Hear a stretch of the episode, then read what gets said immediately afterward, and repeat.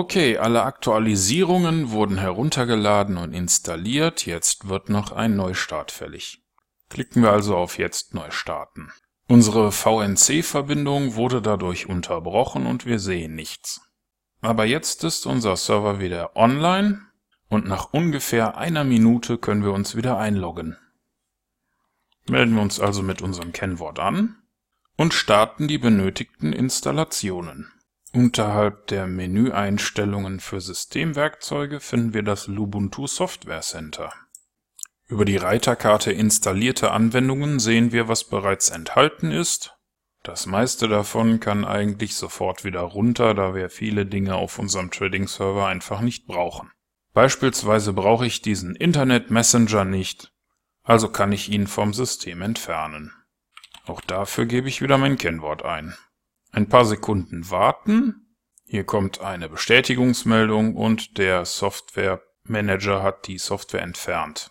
Einfacher funktioniert die Installation von Software über den Paketmanager Synaptic. Nochmal das Kennwort eingeben. Und hier lernen wir, dass die Software auf unserem Rechner in Paketen organisiert wird. Im Klartext heißt das so viel, dass die benötigten Komponenten für eine Software automatisch mitinstalliert werden.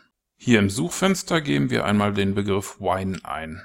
Und hier sehen wir, aha, Wine 1.6 für 64-Bit-Prozessoren ist in der Lage, Windows-Applikationen unter Linux laufen zu lassen. Die hier enthaltene Version ist etwas veraltet, es ist die Version 1.6. Auf der Webseite des Herstellers gibt es zum jetzigen Zeitpunkt bereits die Version 1.9 Viele Verbesserungen werden mit jeder Version hinzugefügt, aber wir werden zunächst einmal die Version 1.6 zum Installieren vormerken und schauen, ob alles funktioniert, wie wir das möchten. Jetzt zeigt uns Ubuntu noch, was zusätzlich an Bibliotheken und Paketen installiert werden muss. Wir merken das vor, klicken auf Anwenden und bestätigen das Ganze mit dem Apply-Button. Und schon geht die Installation los. Durch die schnelle Netzanbindung dauert das auch nicht sehr lange. Auf der Webseite winehq.org gibt es eine Kompatibilitätsliste. Dort kann man sehen, welche Software läuft und was sie tut. Hier oben kann man auch suchen und wir sehen, aha, für den MetaTrader gibt es einen Eintrag. Das hier ist die Version 4 und wir sehen, was funktioniert, so ziemlich alles. Mittlerweile ist unsere Installationsroutine auf unserem virtuellen Trading-Server weitergelaufen und erwartet von uns, dass wir eine Lizenz bestätigen. Und jetzt werden die heruntergeladenen Daten ausgepackt und installiert, was noch ein paar Minuten dauern wird. Wine ist ein nützliches Werkzeug, mit dem man viele Dinge, die man sonst nur auf Windows-Rechnern tun kann, auch auf einem Linux-Server erledigen kann.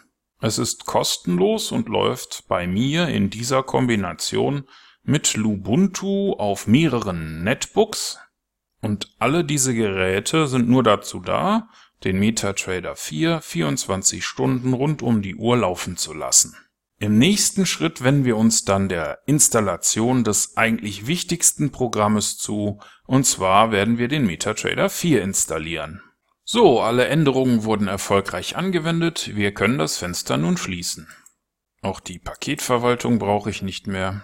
Und wenn wir jetzt unser Menü starten, dann finden wir unter dem Punkt Sonstige die von uns installierte Software Wine. Klicken wir auf Konfiguriere Wine, dann wird die Einrichtung vom System automatisch vorgenommen. Auf geht's zum nächsten Schritt.